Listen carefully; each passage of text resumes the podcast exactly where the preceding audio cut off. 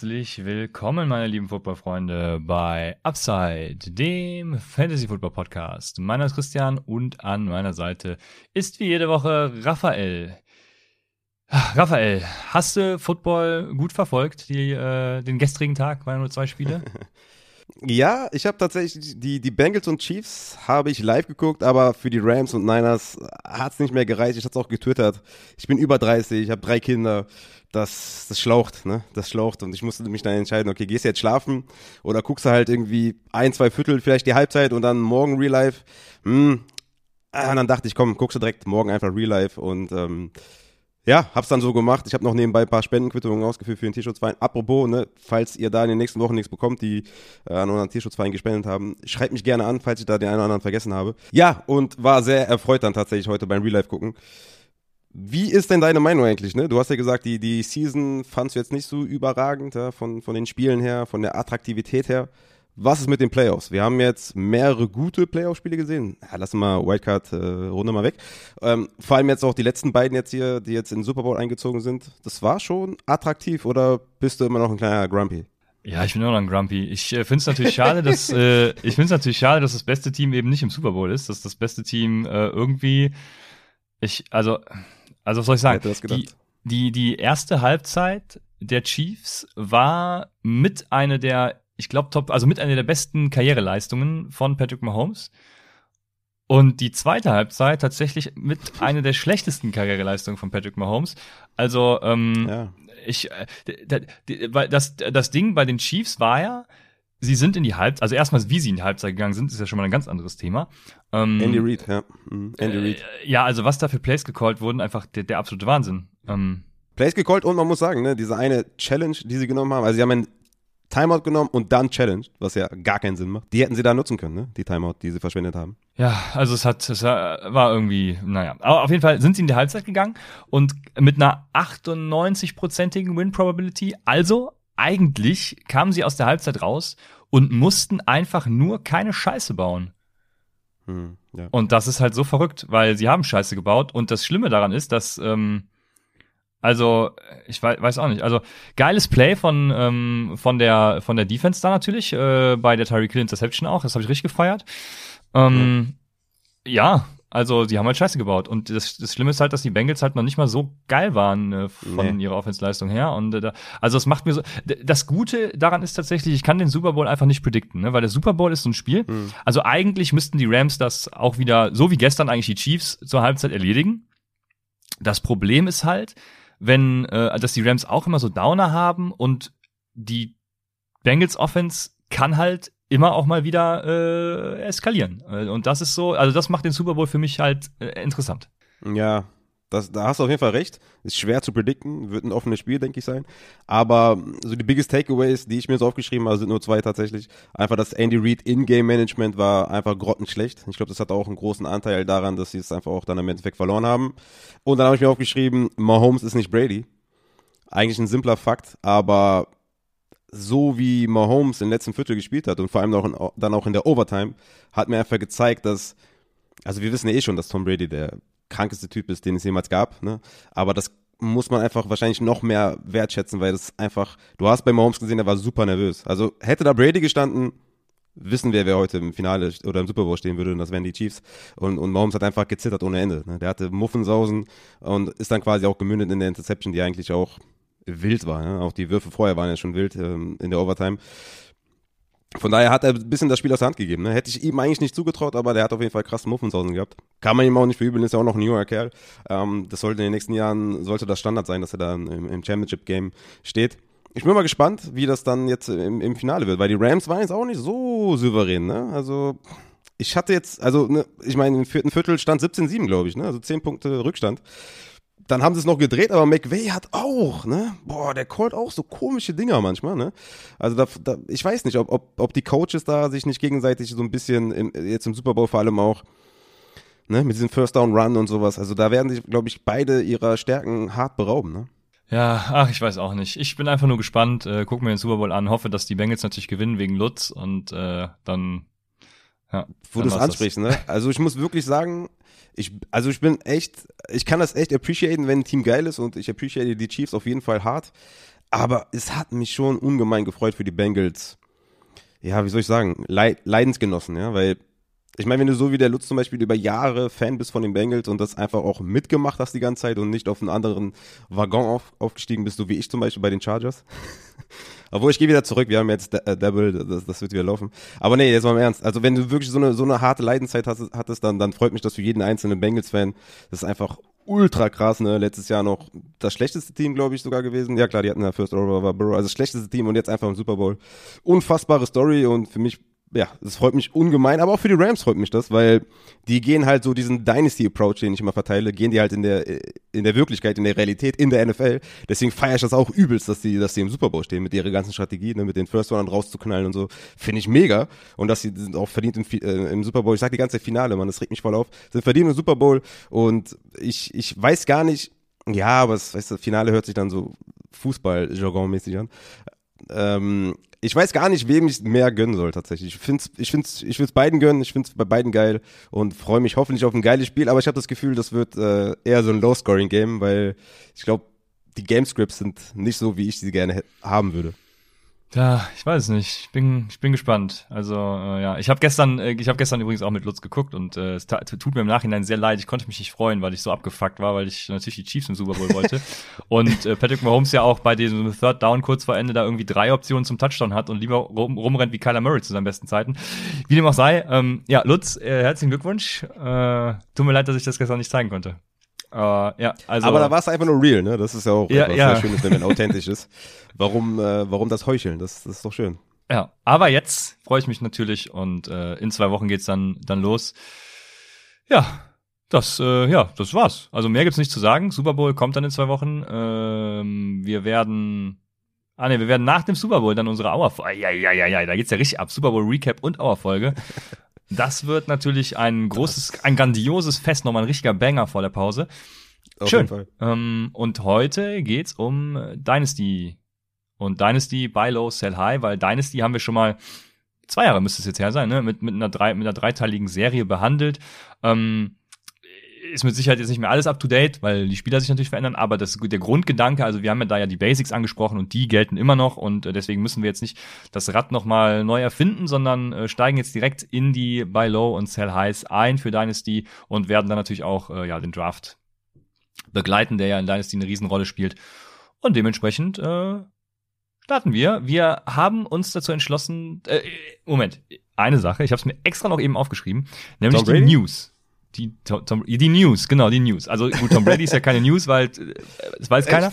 Aber ähm, äh, wir, also Swiss Guy hatte zum Beispiel auch die Frage nach Coaching Changes. Es gab ja jetzt schon viele Coaching Hires und ähm, einige Folgen noch. Was, was bringt das mit? Da verweise ich natürlich auf unsere Folge im, ja, wahrscheinlich wieder Juni, Juni Juno, sagt man auch äh, in manchen Kreisen, ähm, mit Adrian Franke. Der hat natürlich da den ultimativen Durchblick. Und äh, im Moment sind halt noch so viele Positionen offen und auch da, wo die Coaches schon sind, noch so viele ähm, Coordinator ja. oder auch äh, Positional Coaches und alles offen. Deshalb ja. äh, würde ich das jetzt tatsächlich vernachlässigen erstmal und ähm, ja, warten, bis tatsächlich alles final ist und dann die Free Agency startet und äh, ja, alles parat ist, beziehungsweise da wird wahrscheinlich schon was dauern, aber ihr wisst, worauf ich hinaus will. Und ja, genau, ja, News, ist auch, was, ja, sorry. Ist auch wichtig, ne? Ich wollte nur kurz reingrätschen, ist auch wichtig, ja, wer der OC dann ist bei dem, bei dem Head Coach Signing, ne? Also das ist äh, eine Sache, die man jetzt nicht irgendwie unter den Tisch kehren sollte. Deswegen müssen wir da auch natürlich nochmal abwarten, was dann da genau passiert. Deswegen äh, stimme ich dir voll und ganz zu. Und ja, ich, ich würde gerne mal über Brady reden, ne? Was, was macht ihr denn jetzt? Tritt er jetzt zurück oder, oder sagt er, ey, weißt du was, ihr habt mich alle so aufgeregt, dass ihr es, dass ihr es jetzt schon getweetet habt und jetzt schon veröffentlicht habt. Ich komme jetzt nochmal zurück, zieh den Super Bowl ein, hol mir noch einen Ring und geh dann. Ja, ich wäre so ein Typ, ne? Mich würde das jetzt richtig abfacken, dass die Leute ja, das schon ja. wissen und das, ich würde auf jeden Fall auch zurückkommen, nur um die Leute dann, um den ja. Leuten nicht recht zu geben. Ja, ja, safe. Ich hätte, ich würde es auch machen. Also leicht gesagt natürlich, ne, ich würde es auch machen, wenn, wenn man sich schon Gedanken gemacht hat und sich dazu entschlossen hat. Aber es wäre einfach ein Brady-Move auch einfach, ne, wenn er sagt, ne, ich habe es auch getötet, ne, wenn Brady zurückkommt, dann nur weil er es kann. Einfach ja. weil er es kann. Hm, ne? Ja. das wäre einfach der ultimative Move. Auf jeden Fall, ja, also spannend. Ich, ich glaube ja, ähm, ich glaube, Adrian hat es auch getweetet, ähm, dass es schon länger, also dass er sich schon entschieden hat und es später mit großem Bramborium irgendwie verkünden wollte und es jetzt einfach durchgesickert ja, ist. Ne? Der hat ja auch da eine ESPN-Serie, e wo er letzte Folge noch aus ist. Das sollte Ach, dann da wahrscheinlich veröffentlicht ja, okay. werden. Ja, ja, ja, das kann natürlich sein. Und was komisch an der Sache ist, ist, dass sein Berater doch wohl relativ gut mit einem Chef da, also der das ganze Jahr ins Rollen gebracht hat, der ja auch eigentlich eine seriöse Quelle ist, auch in äh, der DFS-Style-Liga von Lutz als anerkannter, anerkannte Out-Quelle für Spieler ähm, herangezogen wird. Also das sollte man vielleicht auch nochmal überdenken. Aber ja, äh, der ist recht gut mit dem Berater von Brady wohl, äh, ja, wie soll man sagen, in Kontakt, nenne nenn ich es mal. Deswegen auch komisch, dass da, also es ist alles komisch an der Sache irgendwie. Ich weiß es nicht. Ja, ja, der Vater hat gesagt, es ist noch keine Entscheidung getroffen. Er hat angerufen bei den, bei den Buccaneers gesagt, ich habe noch keine Entscheidung getroffen. Crazy auf jeden Fall. Ich bin sehr, sehr krass gespannt. Ich denke, im Endeffekt ist wahrscheinlich zu 98 Prozent, dass er zurücktritt. Aber diese zwei Prozent, die ihn triggern könnten, könnten ihn noch dazu bewegen, einfach weiterzumachen. Ich bin, ich bin gespannt. Äh, was würdest du machen jetzt zum Beispiel in Superflex und du hast Tom Brady? Würdest du den abgeben für einen, für einen Second Rounder? Ich meine, Third Rounder bringt dir ja nichts, weil es kein Value. Aber würdest du den abgeben für einen Second Rounder? Ja, kommt stark auf meinen Kader an. Ne? Also ich hätte eigentlich schon Bock, ihn zu halten ähm, beziehungsweise ihn sogar zu kaufen, weil ähm, warum nicht? Einfach mal gucken, was passiert. Aber da ist, also gerade bei der Personalie ist es natürlich stark abhängig äh, vom Kader, ähm, von den sonstigen Ressourcen, die ihr habt, wie ihr in der Liga steht und alles. Deswegen ist es schwer, das im Vakuum zu sagen. Ähm, Deswegen habe ich extra einen Second Rounder genommen, weil First ist zu viel, ja. Third ist zu wenig. Deswegen so, weißt du, so im Vakuum, Second Rounder. Ich würde ja, würd ihn eher verkaufen also, für einen, ja, sorry. Ich würde eher verkaufen für einen Second. Und du eher kaufen, ja. Ja, so ein Second, da würde ich, ja, da, da könnte man, also das Risiko ist, also kommt drauf an, in, in Superflex jetzt wahrscheinlich nicht. Äh, in meines PPA würde ich schon schwach werden, weil er da halt äh, der beste Quarterback ist. Ähm, in Superflex hast du halt dann noch äh, ähm, vielleicht ein paar andere, die, also weißt du, der Positional Drop-Off ist ja nicht so hoch. Ähm, aber trotzdem also trotzdem würde ich das, ja, trotzdem, ja, ja, doch. Ich hatte zum Beispiel auch, äh, Talca wollte mir einen First Rounder, äh, er gibt mir zwar einen Second Rounder zurück, aber was bringt mir das, einen First Rounder für Ramondre Stevenson ähm, abnehmen. Da habe ich dann schon gesagt, nee, also, nee, also ich werde nachher noch auf ihn ein, an, eingehen, mal gucken, ob bei Stello dabei bei. Aber hab dann gesagt, nee, ein First, auf gar keinen Fall. Aber so ein Second, das ist schon interessant, weil ich bin ja auch so ein Typ, ich stehe nicht so auf Picks, ne? Ich nehme da eher so ähm, Gambles und äh, guck mal, ja, mal so einen Schuss ins Blaue und guck mal, was so werden kann. Letztes Jahr zum Beispiel mit Brian Edwards, der dann gründlich in die Hose gegangen ist natürlich. Ähm, aber den habe ich überall für so ein Geld gekauft. Also ja, Tom Brady, why not? Hm. Ja, wo du gerade sagst, kommt natürlich auf den Kader an und, und wie er in der Saison steht. Hashtag FIFA-Prinzip oder was? Willst du das vielleicht nochmal gerne erläutern, was das genau ist und wie man da vorgeht, vielleicht vor der Saison, um, um den ganzen Kader zu evaluieren? Ja, ähm, jetzt muss ich selber noch mal gucken, für was die, äh, jetzt hast du mich überrumpelt. Wofür das steht. Sehr gut, ich ich, ich, habe damals, ähm, boah, wie lange habe ich überlegt? Ich weiß es nicht. Also ich weiß natürlich auch nicht, ob das markenrechtlich dann äh, nicht zu Problemen führt, aber ich habe mehrere Stunden überlegt, was ich nehmen kann, um tatsächlich die FIFA-Analyse ins Leben zu rufen. Ähm, bin dann gekommen zu Finished Immediate Future Action, also FIFA. Das heißt, ähm, bei Finished bewertet ihr, ja, wie man vielleicht vermuten könnte, die Vergangenheit, ne? Nehmt mit, welche Fehler ihr gemacht habt. Ähm, ja, was, was schlecht lief, was gut lief. Seid ihr, habt ihr vielleicht sogar den Titel gewonnen, aber das nur mit Glück, weil ähm, alle anderen mit Verletzungen zu tun hat, ihr nicht, keine Ahnung, sowas in, in, in mhm. der, ähm, ne, ihr wisst, worauf ich hinaus will. Ähm, konntet ihr mit ein, einigen GMs gut traden oder nicht? Ähm, wer waren da so eure Lieblinge? Mit, wer versucht nur euch abzuziehen und mit wem habt ihr keinen Bock mehr zu verhandeln? Sowas. Ähm, und dann eben immediate, ne, Bewertung der Gegenwart, also der aktuelle Status, ne, seid ihr, es gibt eigentlich nur, seid ihr Contender oder seid ihr im Rebuild, weil ähm, wenn ihr Mittelfeld der Liga abschließt, dann läuft was falsch, meines Erachtens. Also entweder müsst ihr scheiße sein und äh, geile Aussichten auf Zukunft haben, oder eben äh, oder eben richtig geil und richtig mitspielen, also Playoffs, ne? Playoffs halt, also ist ja im Endeffekt Mittelfeld, wenn man Sechster und so wird, aber mm, ne, ja, Playoffs, ja, äh, ja. Playoffs sind damit gemeint. Also, seid ihr im Rebuild oder seid ihr noch äh, in dem Sinne Contender im Endeffekt? Hast du ja auch ein Video bei YouTube, also guck da auch rein, welche Modu, Modus, Modi, welche äh, verschiedenen ähm, Zustände es gibt. So, dann haben wir äh, nach FIFA, äh, nach Finished und Immediate natürlich Future, Bewertung der Zukunft. Und da kommen wir natürlich im März, April ins Spiel, weil da geht's um das Scouting von Prospects. Also zum Beispiel Drake London. Ne? Ist Drake London der 2019 und 2020 bei USC noch nicht mal an Amon Russell Brown oder Michael Pittman vorbeikam, jetzt aber in 2021 irgendwie die ersten Spiele alles abgerissen hat, bis er sich verletzt hat. Ist das der Future äh, Hall of Famer, der First Round Pick? Oder liegt es tatsächlich nur daran, dass äh, ja an irgendwelchen Faktoren, die keine berücksichtigen? Das, dass Adrian über ihn gefüttert hat und der gesagt hat, dass er so Mike Evans Vibes hat. Ja, das, das Ding bei ihm, also jetzt, okay, jetzt machen wir schon mal ein bisschen Preview. Das Ding bei ihm ist halt, der hat 2019 und 20 äh, vornehmlich im Slot gespielt und war da halt, er war halt gut, mehr aber auch nicht. Ne? Hat so auch so PFF-Grades in den 70ern irgendwie gehabt. Also ist schon gut. Äh, so wie Amon Russell Brown halt, ne? Ist, ist gut. Aber halt nicht Elite. Und 2021 hat er fast nur als Whiteout gespielt, also nur außen und hat da halt alles abgerissen. Und jetzt muss man sich eben die Frage stellen, jo, bist du Mike Evans oder bist du Nikhil Harry? Das ist, äh, das ist die Frage. Ja. ja, das ist die Frage tatsächlich. Nee, aber das, das, also wenn Adrian was tweetet, da kann man auch immer gerne so ein paar Hypes mitnehmen ne? und gute, gute Spieler verkaufen. Ja, ich, ich, ich habe ähm. versucht, Adrian davor zu warnen, weil ich habe vorher schon die Daten analysiert und genau das mit 2019, ja. 2020 gesehen.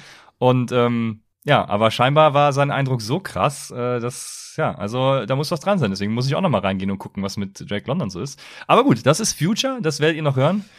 Analytics Guys finden ja, oder in dem Fall passt das ja gar nicht, sogar so Adva Advanced Matrix äh, Guys finden ja Sky Moore und Burks ziemlich geil, ne? Ich weiß nicht, wie du die siehst, aber Sky Moore ist tatsächlich auch bei mir richtig hoch gewesen. Das habe ich, das war auch eine mhm. Überraschung mhm. für mich.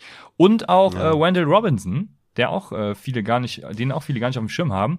Das ist ja auch einfach ein Wahnsinnsname, deswegen bin ich da auch auf jeden Fall all in, was, was Wendell angeht. Unfassbar.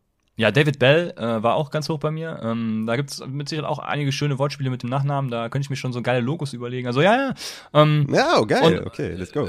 Future haben wir dann, ne? Finished Immediate Future und dann kommt natürlich die Action. Also alles zusammenfügen und äh, auch gucken, wo haben eure Mitspieler Needs und macht ihr einen Trade. Gebt einen Running Back ab, wie zum Beispiel Christian McCaffrey und holt euch dafür ähm, junges Gemüse auf Wide Receiver, äh, wenn ihr auf Running Back gut aufgestellt seid oder was weiß ich, ne? Ähm, das ist dann das ganze Puzzle zusammenfügen. Ja, da wartet natürlich äh, seit äh, zwei Jahren schon, nee, seit einem Jahr, glaube ich, ungefähr, kündige ich den Artikel auf Leadblogger an, aber ähm, Wie, den gab's doch. Ja, es gab einen Teaser nur. Aber das ist äh, bei unseren Dy ah. bei unseren Dynasty Buy, High, Buy, Buy Low Sell High ähm, Spielern äh, im Februar 2021 habe ich nämlich gerade gesehen. Ja, das ist so ein Duke Nukem Forever jetzt. Also mal gucken, wann es kommt und wenn es kommt, muss es eigentlich knallen. Also wir werden sehen. Wir werden sehen. Ähm, apropos Draft Season und, und Rookie Prospects, das habe ich schon häufiger jetzt auch im Discord gelesen, wird es wieder unseren unfassbaren zu 95% anteiligen von dir äh, Rookie Guide geben oder bist du da dieses Jahr eher raus? Also es wird genau das, beziehungsweise genau den Inhalt geben, den es letztes Jahr gab. Ich versuche natürlich jetzt noch ein bisschen mehr mit reinzunehmen. Ich würde gern zum Beispiel auch Defense machen, also ähm, vor allem irgendwie Defensive Backs und Linebacker. Muss mal gucken, ob ich das hinkriege, ähm, weil da gibt's natürlich einige Besonderheiten und äh, aber ja, das wäre zum Beispiel noch äh, richtig spannend. Aber es wird, ja, es wird was geben. Ja, lass uns aufhören, Sachen anzuteasern, die wir da nicht machen. Wir sagen erstmal den, sagen wir einfach den, den Rookie Draft Guide, den wird es wieder geben. So ist es, den wird es wieder geben. Ja. Was da noch als Bonus dazu kommt, werden wir dann sehen, aber den, wie letztes Jahr, wird es wieder geben. Das wird äh, wieder richtig stark. Ja, ich war ja, ich war ja in der, ich war ja in der Beratung, da hat man eigentlich immer gelernt, ähm, sag den Leuten nicht, woran du arbeitest oder, oder wie der Status gerade ist, weil sonst wächst du, ne, Hoffnung und ja, das habe ich nicht so verinnerlicht tatsächlich. Ich, ja, ja, ich, ich versuche mich das. zu bessern, ja. Ja, gut, aber jetzt genau, jetzt äh, sind wir vom Thema abgekommen. Wir, gehen über zu den äh, Cells. Falls du nicht noch über brandneue News sprechen willst, ähm, wie gesagt, ich, ich habe da jetzt keine mehr auf dem, auf dem Zettel. Deswegen Cells in Dynasty. Und ja, du hast eben schon Quarterback angesprochen. Also Cells fielen mir richtig schwer tatsächlich. Ich habe super viele Buys im Kopf gehabt, aber Cells gestern Abend noch beim Spiel irgendwie mit Leuten drüber geredet, Gedanken gemacht, aber so richtig, boah, ich weiß nicht. Also ihr werdet es gleich hören. Auf Quarterback natürlich Joe Burrow. Ich habe heute, heute schon auf Twitter natürlich ähm, äh, gehatet in dem, also wenn man so nennen will, weil ähm, Joe Burrow wird im Moment, finde ich, komplett auch vor dem Spiel gestern schon gehypt als der nächste Tom Brady, habe ich gelesen irgendwo. Ähm, das ist natürlich vollkommener Bullshit. Also in der Riege ist er halt noch lange nicht. Ne? Der ist noch lange nicht auf einer Stufe mit Patrick Mahomes, ähm, Justin Herbert oder äh, Playoff Josh Allen. Ich sage bewusst Playoff Josh Allen. ähm, also da ist er noch lange nicht und deshalb, äh, ja, äh, in Superflex, keine Ahnung, was man im Moment für ihn kriegt, aber ähm, also ich würde den ja. verkaufen.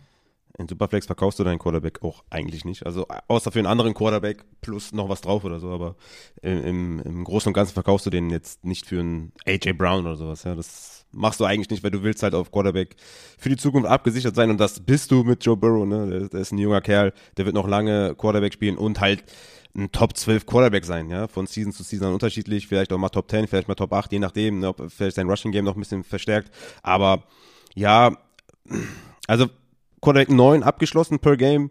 Ich denke, das ist einfach seine Range, ne? Wenn man den jetzt viel, viel höher hat, äh, in Dynasty bezogen, jetzt vielleicht Top 5 oder was in Fantasy, dann ist das zu viel. Dann sollte man auf jeden Fall den Markt abchecken, wie da so der Marktpreis ist in der Liga. Dann kann man das machen, aber ich sehe jetzt gar nicht, warum man den jetzt unbedingt äh, verkaufen soll. Also im One QB liegen immer die Quarterbacks verkaufen, die jetzt gerade so einen krassen Hype haben und da vielleicht einen Tier-Drop-Off hinnehmen und noch ein bisschen was dazu bekommen. Fair. Aber ich sehe jetzt ehrlich gesagt nicht, dass, dass Joe Burrow jetzt so ein offensichtlicher Sell-High-Kandidat ist. Ähm, sehe ich ehrlich gesagt eigentlich nicht so krass. Ich meine, was willst du für ihn bekommen in One QB, sagen wir mal? Was, also, ja, in One QB kannst du ja komplett knicken. Also in meines PPA, Eben. ne, wie gesagt, äh, Justin Herbert wird ja überall unterschätzt quasi. Also für Justin Herbert würde ich ihn sofort nehmen im One-on-One-Trade, wenn man einen Quarterback traden will. Ähm, ja. Ja, das wäre, ich habe ja. Herbert auch über Burrow im, im, im, Ranking, von daher stimme ich dir zu. Aber ja, das sind halt auch, ja, da musst du schon, also meiner Meinung nach, wenn du einen, einen Quarterback verkaufst, dann musst du halt noch was mehr bekommen als nur in Anführungszeichen Herbert, was ein Upgrade ist, aber jetzt nicht, dass du jetzt irgendwie die Liga gewinnst, weil du jetzt Herbert hast. Du musst dann schon ein bisschen mehr noch dazu bekommen, meiner Meinung nach, dass du jetzt irgendwie vielleicht spannende Prospects wie einen Josh Palmer dazu bekommst oder weiß ich nicht, Terrace Marshall oder sowas. Ne? Also du musst schon ein bisschen was dazu, meiner Meinung nach, dass sich das dann auch dann dementsprechend lohnt. Ne? Alles klar, ja, das war auch mein, mein einziger Quarterback, weil er mir so einfiel. Ähm, jetzt geht's mhm. natürlich an die Running Backs und da, äh, ja, also fang du ruhig mal an. Ich habe hier ein paar Namen stehen. Ich habe ein paar Namen stehen, aber fang ruhig mal an. Ja, ich habe ja auch sehr viele Namen stehen. Das ist auch nur in der in dieser Rubrik jetzt hier. Also ich habe einfach mal aufgeschrieben alle Top Running Backs. Ne? Also versucht halt irgendwie einen Running Back Downgrade hinzunehmen, ne? Von ein bis zwei Tiers, vielleicht auch drei Tiers, wenn wir dann so in die Josh Jacobs Richtung gehen oder sowas, um dann halt irgendwie einen Wide Receiver wie DJ Moore dazu zu bekommen. Ja, also ich habe letztes Jahr zum Beispiel C-Mac verkauft für Antonio Gibson, Terry McLaurin und Corey Davis. Ja, das, also C-Mac war Running Back 1 letztes Jahr. Consensus, also das war ohne Zweifel war der, der Running Back 1. Dieses Jahr wäre es zum Beispiel ein Jonathan Taylor, der überall auf 1 ist. Ähm, wenn man da jetzt einen Trade einfädeln könnte mit JT gegen Monty, das heißt also Montgomery, und auf der Running Back Position also quasi einen Drop-Off hinnimmst, ja, von je nachdem wie krass, aber von ein bis zwei, ein, ein bis drei Tiers, sage ich jetzt mal, dann Monty in Return bekommst, also einen passablen Running Back, den du auf Running Back gut aufstellen kannst, und dann halt noch junge Wide Receiver wie ein DJ Moore bekommst, wie ein T. Higgins bekommst oder Godwin oder McLaurin. Das sind so Trades, die ich forcieren würde. Also diesen Running Back Hype, den jetzt zum Beispiel auch ein Javante Williams hat, ja. Wenn wir zum Beispiel Javante Williams gegen Jacobs plus McLaurin. Das wären so Trades, die ich auf jeden Fall machen würde. Auch Devin Cook oder Eckler gegen einen Jacobs und McLaurin oder Jacobs und Higgins oder sowas. Also da, ich würde halt immer gucken, dass ich, ja, dass ich Running Backs verkaufe, ein Drop-off im Tier hinnehme, aber dazu auf jeden Fall einen 25, 26-jährigen Wide Receiver 2 dazu bekomme aus deiner Sicht, weil so bekommst du Depth in deinem Roster und so bist du nicht komplett abhängig nur von einem Spieler. Und ich bin ehrlich, ich finde die Running Backs dieses Jahr, also letztes Jahr, ne, klar, McCaffrey hat kein gutes Outcome gehabt, äh, Devin Cook hatte keins. Das sind jetzt schlechte Beispiele, fair. Aber letztes Jahr waren die safer, meiner Meinung nach. Also letztes Jahr waren diese Top 5, Top 4 waren für mich viel, viel safer als dieses Jahr. Ich meine, was ist mit Javante Williams, wenn Denver doch noch einen Running Back dazu holt oder vielleicht Melvin Gordon zurückholt? Gott bewahre natürlich, dass sie so einen Move machen. Aber was passiert dann, ja? Oder Antonio Gibson, das ist jetzt momentan mein Running Back 5 in meinem Dynasty Ranking. Was ist, wenn die einen noch dazu holen? Oder ein Swift Konkurrenz bekommt, ja? Also für mich sind mehrere Running Backs, äh, die ich jetzt so in den Top 10 habe oder Top 12 vielleicht, die so einige Fragezeichen mitbringen ähm, die ich durchaus verkaufen würde für einen Montgomery, für einen Jacobs plus gutem Wide Receiver. Ja, du sagst es. Also ich habe stellvertret stellvertretend Derrick Henry aufgeschrieben, deswegen äh, genau das, was du sagst, wollte ich in dem Sinne auch sagen. Also genau. Top Running Back für Teardrop und äh, Additional Spieler, also ähm, wie du schon sagst, Running Back 2 und Wide Receiver 2, vielleicht irgendwie, keine Ahnung, und da selbst dann muss eigentlich noch was drauf, weil wenn du einen Top 5 Running Back abgibst, also ja. Aber ich bin auf jeden Fall da ganz bei dir. Ähm, genau, deswegen passt das so. Also die Top Running Backs auf jeden Fall äh, abgeben, wenn ihr nicht gerade sowieso einen alten Kader habt, mit dem ihr jetzt unbedingt nochmal angreifen müsst. Ne? Also ähm, das natürlich immer beachten.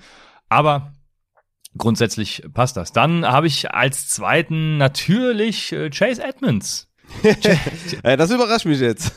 ja, Chase Edmonds. Ähm, Chase Edmonds hat noch nie eine volle Saison gespielt, wenn ich mich richtig erinnere. Ähm, und also er ist ja auch kein typischer, also wäre er wahrscheinlich schon, weil Camara und McCaffrey haben jetzt auch nicht gerade die krasseste Statur, ne? Also man, man, man könnte er schon werden jetzt, aber ne, er ist jetzt einfach nicht dieser krasse Workhorse äh, Running Back. Wenn er spielt, dann hat er natürlich massiv Upside. Also äh, deswegen, ich glaube, man kriegt ihn schon ganz gut verkauft, weil er jetzt auch Free Agent ist und äh, eben auch in den Spielen, wo Connor dann nicht dabei war, oder auch mit Connor ja gut performt hat und in den Spielen, wo Connor nicht dabei war, genauso wie Connor, wo Edmonds nicht dabei war, äh, vice versa. Also beide haben richtig gut performt. Und äh, dementsprechend, ich glaube halt, er wird irgendwo nicht, nicht gerade Backup, aber so eine, so eine 1B halt, ne, so, so ein, so ein Säcken, also ja, Zack Moss ist jetzt auch ein schlechtes Beispiel. aber so ein, tot, ja. ja. so ein, also so ein Zack Moss von letztem Jahr halt. Oder so ein, so ein äh, Ronald Jones von letztem Jahr, ne, wo er noch ein bisschen, mhm. obwohl dieses Jahr hat er auch viele Attempts, habe ich, hab ich noch gesehen. Also das hat mich, äh, das hat mich schwer überrascht. Ähm, Am Anfang, äh, im ersten Teil der Saison ja. noch, ja, ja, im ersten Teil der Saison, ja. Ähm, aber genau, also ne, ich glaube, er wird irgendwo die 1B-Lösung, aber äh, viele sehen ihn halt irgendwo als Running Back, der jetzt einen großen Vertrag unterschreibt und äh, das gehe ich halt nicht Echt? Mit. Also wer behauptet denn sowas? Also das äh, überrascht mich jetzt stark, dass das jemand so sagt. Also der ist halt ein Change of Pace Guy. Ich würde sagen, dass sogar diese Free Agency seinen Markt sinkt. Ich würde sagen, wenn er bei den Cardinals bleiben sollte, dann sollte man den verkaufen, weil dann wird er wahrscheinlich als Low-End Running Back 2 gesehen, was er für mich nicht ist, weil das ist dann für mich dann Connor, wenn er dann auch da bleibt, also diese Connor Edmonds Situation hatten wir ausführlich in der Offseason, da hatte ich dann das glückliche Händchen auf meiner Seite, beziehungsweise habe ich die Goal-Line Carries äh, evaluiert und gesagt, okay, das wird auf jeden Fall James Connor sehen, das ist dann glücklicherweise genauso eingetroffen, aber ich würde sagen, dass Chase Edmonds glaube ich, diese Free Agency oder der Status Free Agency wehtut im Verkaufen. Ich glaube, du kriegst den jetzt nicht gut verkauft momentan. Ähm, klar kann man ein bisschen gucken, wie ne, die Liga das vielleicht sieht oder wie vielleicht ein paar Twitter-Accounts oder so, vielleicht da ein bisschen den hypen oder sowas, ne, wenn du sagst, der wird so verkauft, dass der jetzt einen großen Vertrag unterschreibt oder vielleicht bei PFF oder so auftaucht als guter Free Agent Running Back oder sowas, das kann man immer dann, ne, kann man ein bisschen abchecken, wie die Liga das so sieht. Gibt ja verschiedene Quellen, die man benutzen kann. Ähm, dann könnte das durchaus Sinn machen, weil in Real Life gesehen ist er ja wirklich auch ein Running Back, den ich auch eigentlich ganz gut finde. Ne? Es hat Gute ja, ja, ich habe den vor allem öfters schon als Buy Low äh, gesehen auf Twitter, deshalb, äh, deshalb eben der Einwurf hier. Mhm. Mhm, ja, ja, klar. Wie gesagt, man muss natürlich auch bei sowas immer darauf achten, wie, wie so die Allgemeinheit das sieht. Ne? Wenn der ein oder andere das, ne? es ist auch immer, das hatte ich auch mal in einem YouTube-Video gesagt, es es ist natürlich immer sehr subjektiv, ne, dass, wie der Wert so ist oder wie man einen verkauft. Ne? Wie sieht mein Gegenüber dann äh, Chase Edmonds? Sieht er den eher so aus Real-Life-Sicht? Vergisst er vielleicht die Zahlen?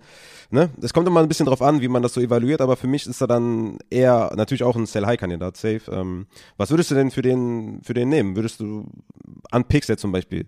Second Rounder, Early Second Rounder ist jetzt zum Beispiel kein sexy Pick, aber würdest du da sagen, das ist schon auf jeden Fall viel, also genug, dass man das machen kann, weil die Right Receiver Klasse relativ tief ist, dass man da auf jeden Fall einen mit Upside kriegen kann und da könnte man schon mal äh, Edmonds abgeben. Und man ist ja dann quasi, ja, denke ich mal, wenn du ihn abgibst, eh kein Contender-Modus-Typ.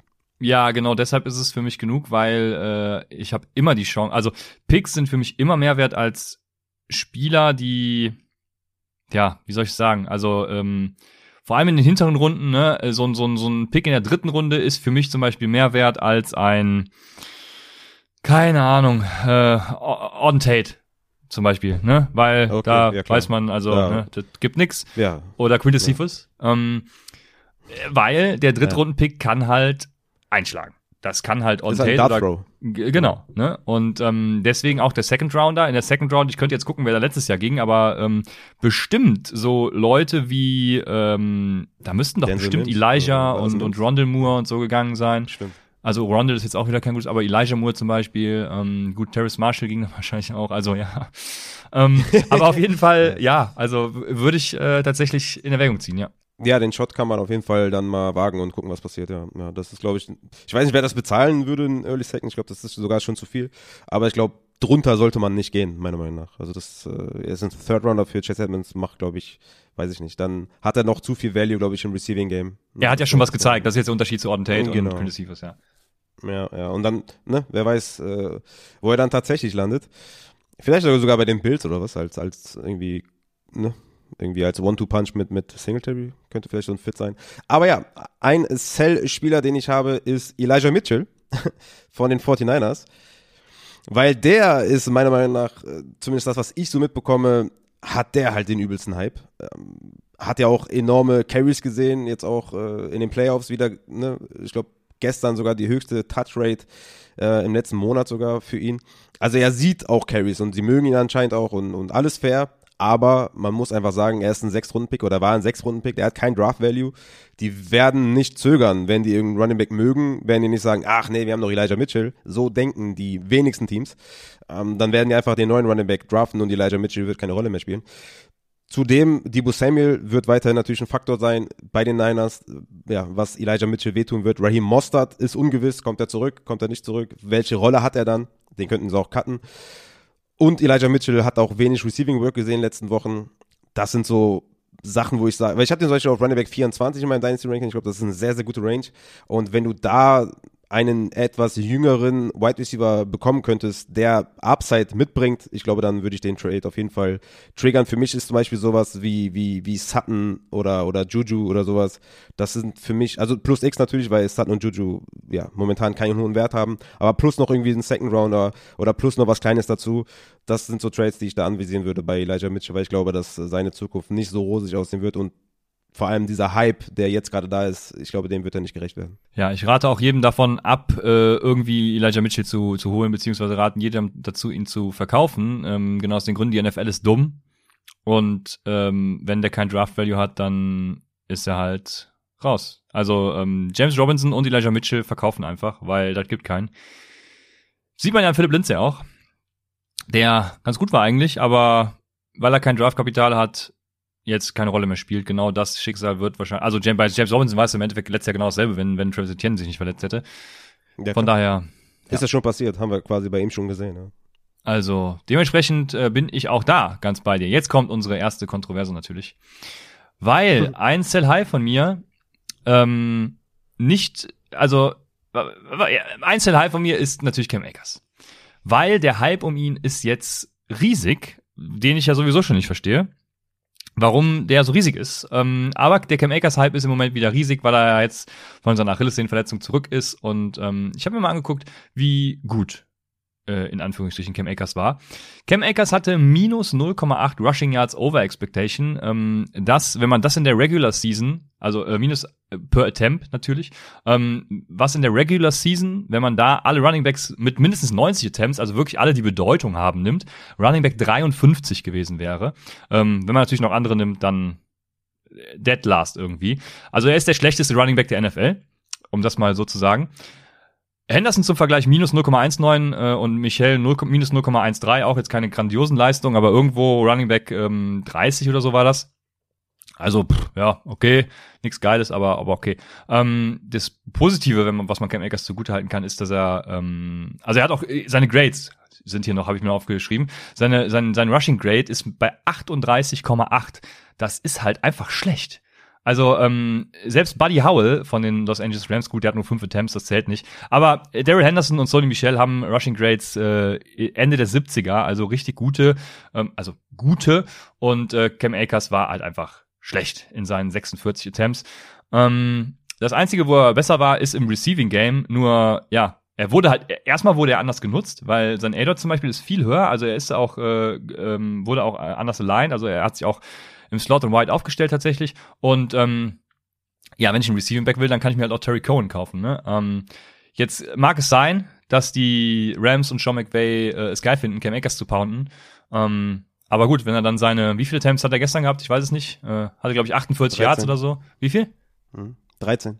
Ja, 13 Attempts für 48 Yards. Ja, äh, herzlichen Glückwunsch. Ich glaube, davor die Woche war es ähnlich. Also, ja, das hm. ist mein. Äh, ja. äh, übrigens, Ian Hartitz hatte bei äh, PFF einen Artikel zu Fantasy Points ohne Verletzungen. Da hat er das Ganze ähm, äh, extrapoliert, wie es wäre, wenn sich keiner verletzt hätte. Da ist Cam Akers als Running Back 18 ins Ziel gelaufen. Und ich finde, da kann man ihn durchaus sehen. Ich hätte ihn wahrscheinlich jetzt äh, irgendwo Running Back 20 rum so, äh, aber ich glaube, das ist vernünftig. Aber alle, die jetzt irgendwie ihn als Top 10 Running Back sehen, da bin ich raus und verkaufe ihn für diesen Preis. Hm. Ist finde ich fair, wenn man ihn für einen Top 10 Running Back Preis verkauft. Ich hatte es ja letzte Woche hatten wir das glaube ich im Maybach gehabt, da hatte ich das ja aufgedröselt, quasi das Sean McVay das halt geil findet, einen Running Back nur zu pounden. Ich denke, dass Cam Akers nur über die Opportunity dann kommt, weil die Zahlen, die du gerade aufgelistet hast, die sind mir auch bekannt und ja. Ich glaube, bei ihm ist halt so ein bisschen das, was, wo der Hype so entsteht, halt wegen der Story, ja. Achillessehnenriss, kommt zurück, sieht dafür, dass er das hat, Ja, ja, ja, klar, das kann man auch machen. Aber dafür, dass er halt so eine Verletzung hatte, sieht er halt gut aus, relativ spritzig. Mm, für mich stellt sich auch tatsächlich die Frage, wie sehr ihn diese Verletzung dann schlussendlich doch handicapt. Ja? Ähm, die Zahlen sind eindeutig, also er ist kein Difference Maker auf, der, auf dieser Position, das, das glaube ich, sehen wir alle. Das Ding ist halt nur, die Rams haben nicht viele Picks. Wird spannend zu sehen, ob sie da dann einen Running Back ähm, ja für Opfern auf der Running-Position dann nachbessern wollen. Ich denke eher nicht. Also wir haben es ja gesehen, auch die Spiele dann quasi ne, wo, wo Henderson und, und Michel dann gespielt haben, war Henderson klarer Leadback, dann hat sich Henderson verletzt, kam wieder zurück, Michel hat ihn in der Zwischenzeit überholt, dann war Michel klarer Leadback, das hat sich ja letzte Woche alles aufgedröselt. Also die, die stehen schon drauf einzupounden, Akers muss nur mitspielen. Ja. Wenn er einigermaßen, sage ich jetzt mal, die Opportunity nutzt, ja, wie ein Fournette zum Beispiel einigermaßen nutzt, dann glaube ich, hat er Upside, sollte die Verletzung ihn weiterhin handicappen oder sollte er sich davon nicht so stark erholen und nur die Story quasi am Leben halten, dass er immer noch quasi capable ist, den Ball zu laufen, ja, also immer noch ein Running Back 3 sein kann, was ja dann auch immer noch eine coole Story ist. Ja, dann finde ich das schon fair, wenn man sagt, äh, ich würde den jetzt lieber verkaufen. Ist für mich einer der Running Backs in den Top 12, die ich auch schon eben angesprochen habe, die ich nicht safe finde. Also er ist mein Running Back 11, ähm, weil er sehr jung ist, er ist 22,5 Jahre alt hat Draft Value, ne, wurde dann 2.2, also zweite Runde, zweiter Pick wurde er, wurde er genommen. Dahinter habe ich halt viele Running Backs, die ein bisschen älter sind. Äh, das ist auch eine, eine große Kluft, sage ich jetzt mal, so von, von Running Back 11 bis, bis 16, 17. Das, das ist so ein Tier.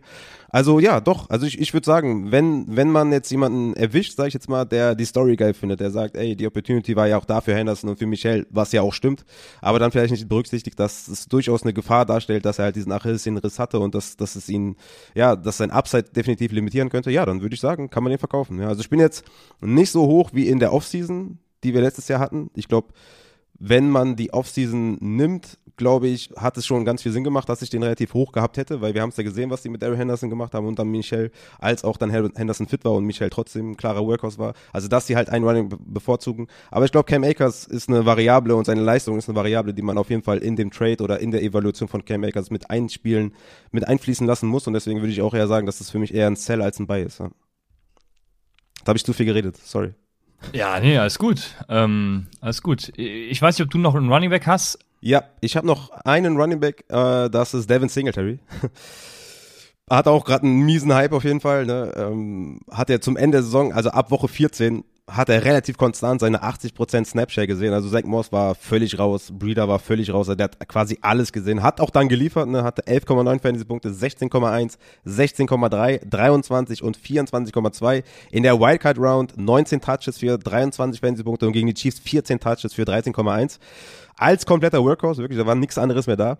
Und ich denke, das wird so in der Form halt nicht mehr sein, dass er da null Konkurrenz hat. Also ich denke, da wird ein Off-Season-Signing kommen egal was jetzt für ein komplementär Running Back da kommt, ja, im Receiving Game vor allem auch, dann wird er diese hohe Touchzahlen nicht mehr bestätigen können und dann wird er einfach den Wert nicht haben. Ich denke, dass Singletary outside der Top 24 sein sollte und das sollte man sich jetzt, ja, man sollte jetzt seinen, seinen aktuellen Preis auf jeden Fall verkaufen. Ich glaube nicht, dass er das bestätigen kann.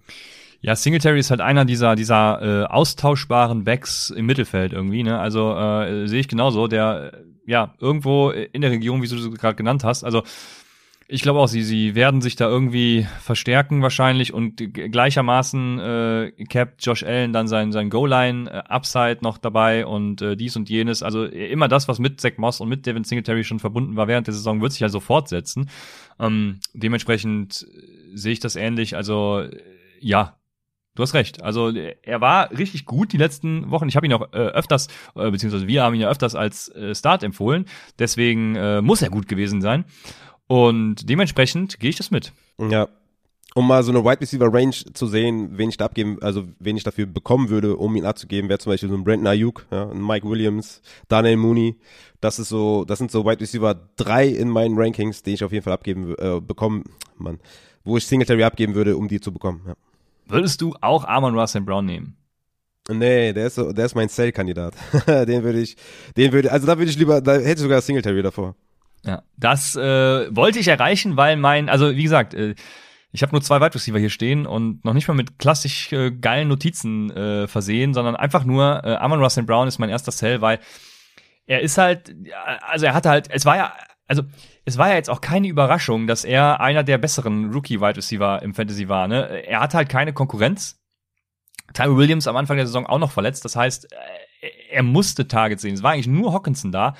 Ähm, von daher, äh, sie, also die, die Detroit Lions werden nächstes Jahr, beziehungsweise dieses Jahr, ähm, was machen auf Wide Receiver.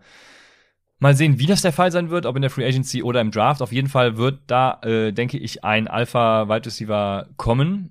Oder zumindest mal ein adäquater, guter Wide Receiver, der äh, Amon Ra vor allem dann auch einfach Targets nimmt.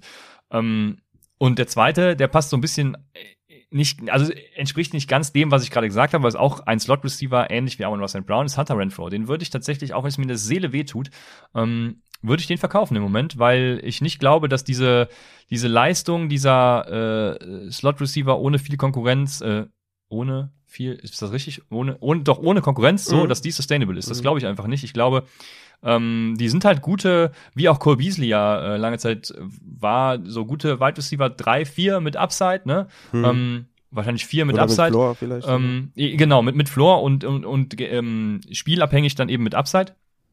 Aber mehr eben auch nicht, Matchup, ja. Hm. Ja, ja, so Matchup-abhängige Matchup Wide Receiver, die, die durchaus Upside mitbringen. Ja, auf jeden Fall, Hunter Renfro fällt für mich da auf jeden Fall auch in die Kategorie. Bin ich ganz bei dir. Amon Russell Brown hatte ich hier auch noch auf der Liste.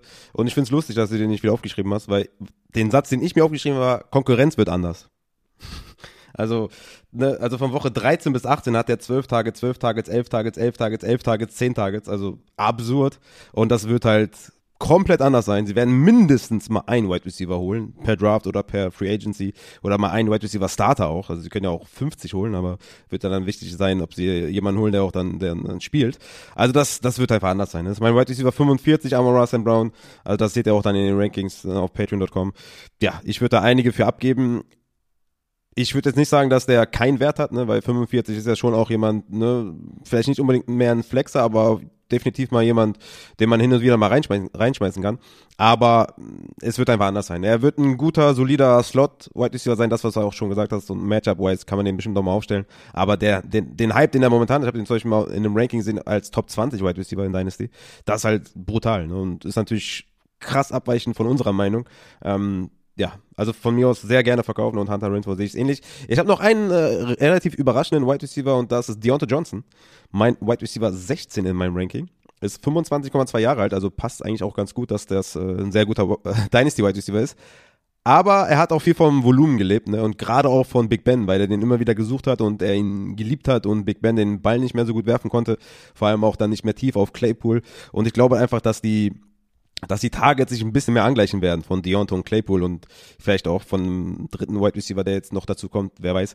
Aber ich glaube, dass Deontay an seinem Limit gespielt hat, die ganzen zwei Jahre, die letzten zwei Jahre, auch gut gespielt hat, keine Frage. Ich sage jetzt nicht, dass der nicht mehr liefern wird, ich sage auch nicht, dass der schlecht ist, sondern einfach nur, ich glaube, da kann man was rausholen. Ich glaube, der hat genießt einen hohen Wert, natürlich auch, weil ich ihn hier angepriesen habe und gesagt habe, Deontay spielt immer was, das natürlich auch gestimmt hat. Aber ich glaube, die Situation auch mit dem Quarterback Change wird sich ändern.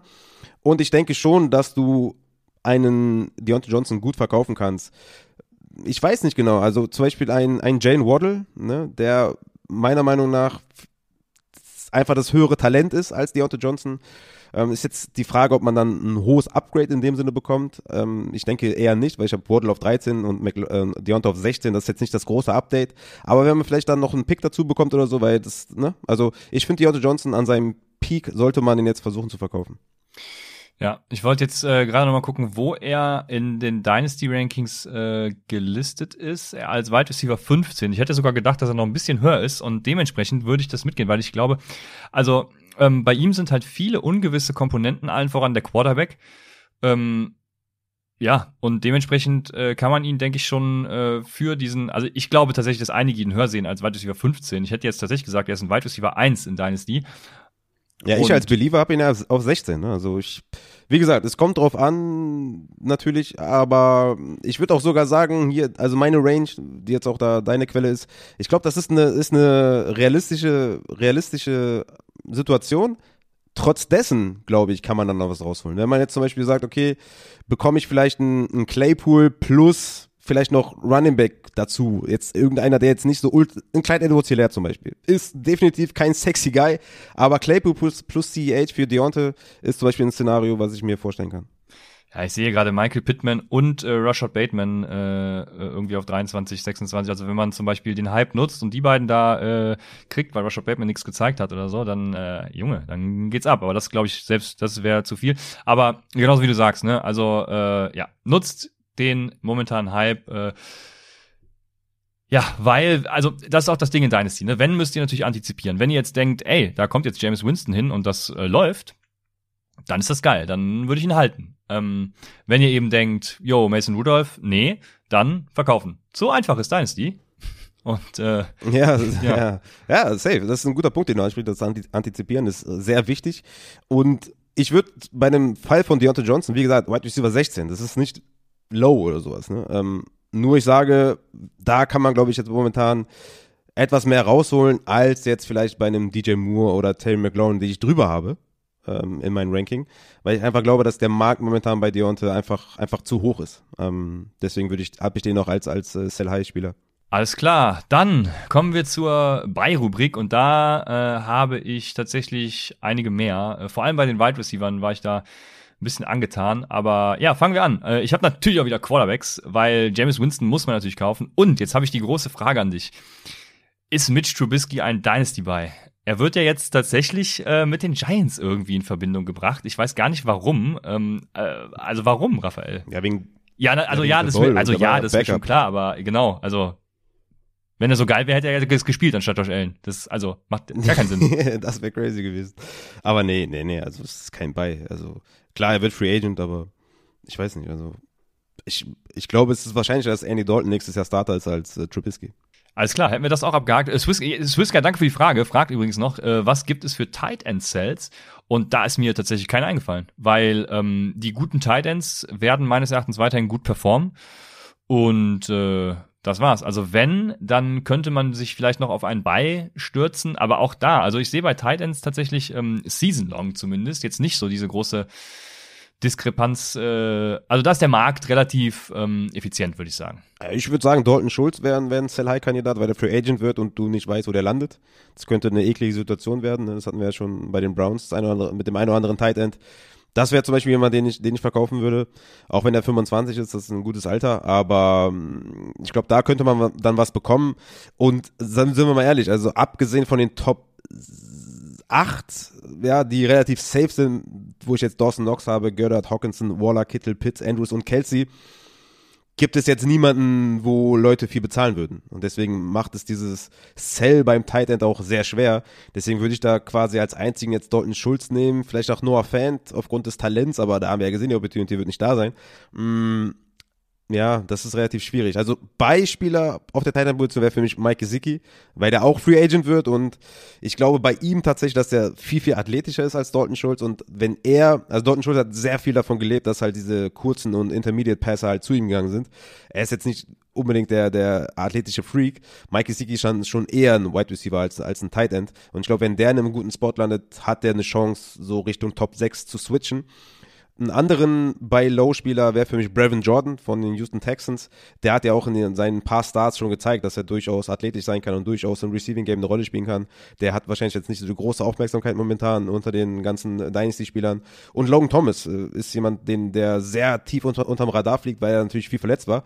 Aber das ist jemand, der hat Vertrag noch bei den Washington Footballern und ich sehe nicht, warum der da nicht der klare Titan 1 sein sollte. Und ich habe noch so zwei Sleeper in Joke und Howard, also David in Joke und OJ Howard, werden beide Free Agents die sind beide, was so das athletische Receiving Game angeht, sehr weit vorne dabei. Und wenn die in einem richtigen Spot landen, könntest du da einen guten Titan 1 haben mit Njoku und OJ Howard. Ja, gerade die letzten, das sind so äh, verzweifelte Upside-Käufe, würde ich sie mal nennen. Also absolut, also, safe. Da bin ich, glaube ich, raus. Aber ja, jetzt ja, haben wir... super verzweifelt, klar. Äh, ja, jetzt haben wir das Feld von, genau, jetzt haben wir auch Tight End Buys quasi direkt behandelt und äh, ja, danke dafür. Ich äh, fand die Ausführungen gut und denke, da kann man alles mitgehen. Ähm, passt. Jetzt Running Backs bei. Ich habe jetzt ungefähr ein halbes Jahr darauf gewartet, seinen Namen mal wieder sagen zu dürfen. Kannst, kannst du es dir denken? Es, äh, also alles andere als Gibson würde mich jetzt schockieren. Ah, nee, nee, nee, nee, Gibson, Gib, nee, Gibson ist mir zu, zu, zu risky tatsächlich, weil, weil er schlecht, zu risky, weil er schlecht im Football war.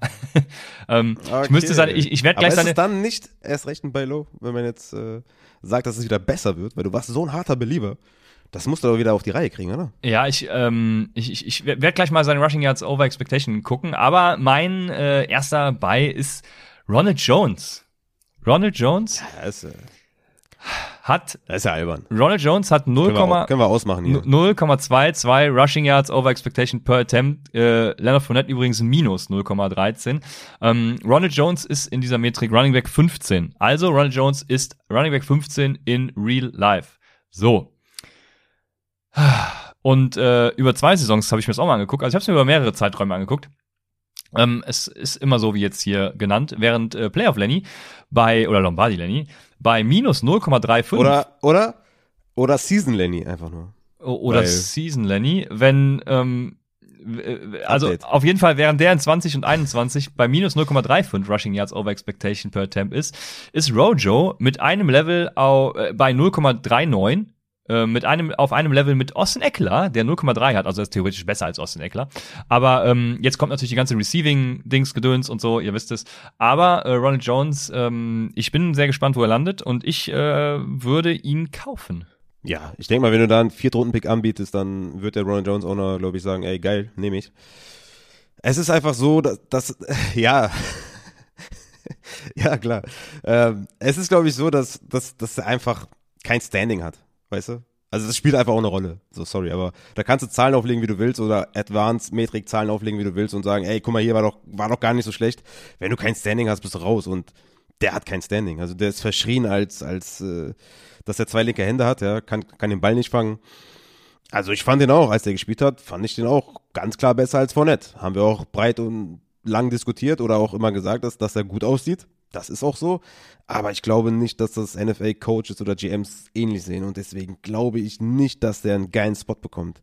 Ich glaube, der ist nicht mehr als ein Backup. Aber klar, wenn man das anders sieht und sagt, ey, ich glaube daran, dass meine Evaluation auch mindestens von einem GM die Evaluation ist, dann klar, warum nicht? ne? Was würdest du ausgeben für den? Würdest du einen Second Rounder geben schon? Also einen, sa- sagen wir einen Mid-Second, sagen wir 2.06. Ja, ich würde antiz- antizipieren, dass er in einen geilen Free Agency Spot kommt und äh, das würde ich tatsächlich 2.06 wäre dann für mich schon interessant, ja. Okay. Ja, das ist schon da, wo ich abweichende, eine abweichende Meinung habe. Aber ja, wenn man da dran glaubt, why not? Ja. Der hat mich jetzt echt überrascht. Ja, also la nice. lass mich lass mich kurz ähm, äh, Antonio Gibson nochmal äh, aufgreifen, weil Ja. ich habe etwas hervorragendes zu Antonio Gibson gefunden. Ähm, ich werde das für die Leute, die zugucken, äh, teilen und für die anderen auch nochmal sagen. Antonio Gibson ist schlecht, mega schlecht. Ähm, äh, für, äh, hä? Darf ich was sagen? Jetzt, jetzt verteidige ich Anthony Gibson, das gibt's ja gar nicht. Kann man, äh, kann man nicht auch so an die Sache rangehen und sagen, er war verletzt? Und ja, ja, das, ja, ja, das kommt, Raphael, das kommt doch natürlich Okay. alles, ja, ja.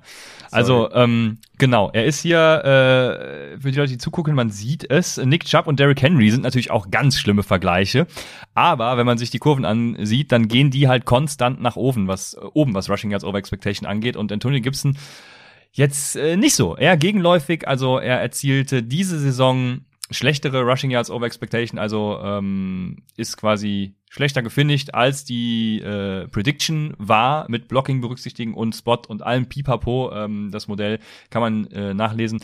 Ja, und dementsprechend ist er für mich sehr risky, weil er war verletzt. Das ist die Frage, wie stark war er verletzt? Das war ja schon die ganze Saison die Frage, ne? Ähm, weil er war ja in, in Woche eins hatte er schon, ich weiß gar nicht mehr, was es war, in Woche eins hatte er schon irgendwas, dann hat er seinen Schienbeinbruch gehabt, ähm, dann war die Bye Week und dann kam er plötzlich wie ausgewechselt wieder, äh, keine Ahnung, ähm, aber Rushing Yards Over Expectation gehen trotzdem runter.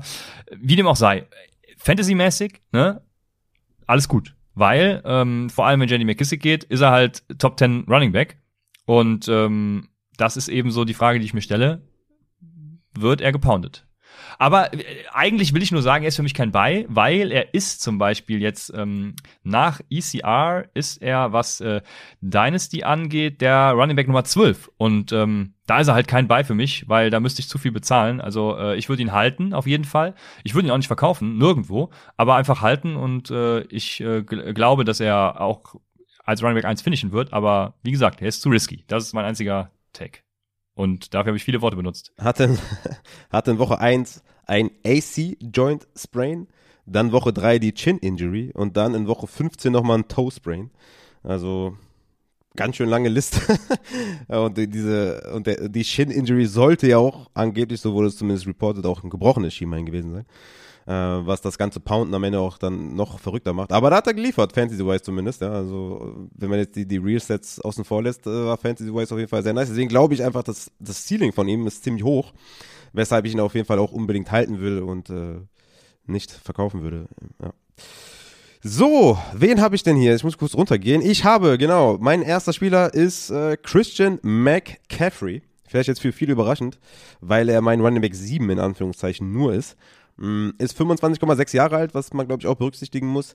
Aber er hat einfach in 100% seiner Spiele, also abgezogen derer, in denen er verletzt raus musste, mehr als 20 Fantasy-Punkte erzielt. Und das ist einfach wahnsinnig. Ja? Also wenn der spielt, ist das ein absoluter Stat. Und ich sage, wenn du nicht weit weg bist, ja, ähm, von der Championship, wenn dein Team wirklich richtig geil aussieht und du hast gewisse Depth schon da und du kannst die opfern für einen McCaffrey, dass du da vielleicht irgendwie, ja, dass du da vielleicht einen First Rounder gibst, ja, vielleicht einen Top 6 Pick, ja, für McCaffrey, wo du sagst, okay, dieser Top 6 Pick oder Top 5 Pick bringt mich dieses Jahr nicht weiter oder nicht so weit, dass ich sage, ich bin im Contender-Modus und dann McCaffrey bekommst, würde ich sagen, ist das dein Puzzlestück zur Championship, weil du meiner Meinung nach nicht annähernd Championship-Preis bezahlen musst. Und ich bin auch weit weg davon zu sagen, dass er injury-prone ist, weil er halt auch immer verschiedene Verletzungen hatte.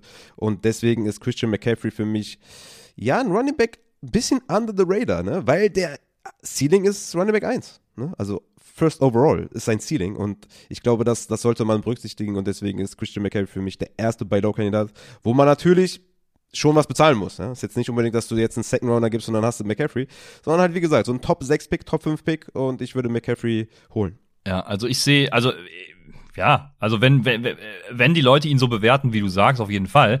Ähm, ich würde ihn tatsächlich eher verkaufen, weil ich denke, die Leute bewerten ihn trotzdem weiterhin als Running Back 2 oder zumindest mal Running Back 3 overall. Ähm, ECR hat ihn gerade auf Running Back, ja, diese Woche ist auf Running Back 3 gefallen von 2, also ähm, genau dort. Von daher würde ich ihn eher verkaufen an die, also wenn ich nicht gerade Contender bin, aber ähm, ja, also wenn die Evaluation vom Markt äh, beziehungsweise von den anderen Leuten so ist wie deine wie, oder wie du sie prognostizierst, dann auf jeden Fall verkaufen, ähm, auf jeden Fall kaufen, Entschuldigung, weil ähm, ja, dann macht ihr Value. Also, ähm, aber ich glaube halt, McCaffrey ist trotzdem, die Leute wissen, dass er geil ist und wenn er spielt, liefert er ab und, und dies und jenes. Also ich, ich glaube, man kriegt ihn halt nicht so billig, das ist mein Problem. Mhm. Ja. ja, wenn ich mal hier auf Player Profiler gucke, ist ist der Running Back 8 zum Beispiel in, in deren Rankings. Hm? Ich glaube, das ist all over the place. Man muss halt, man muss halt, äh, man muss halt die Claims abchecken, ab, abchecken. Ne? Das ist, äh, ist in Dynasty so.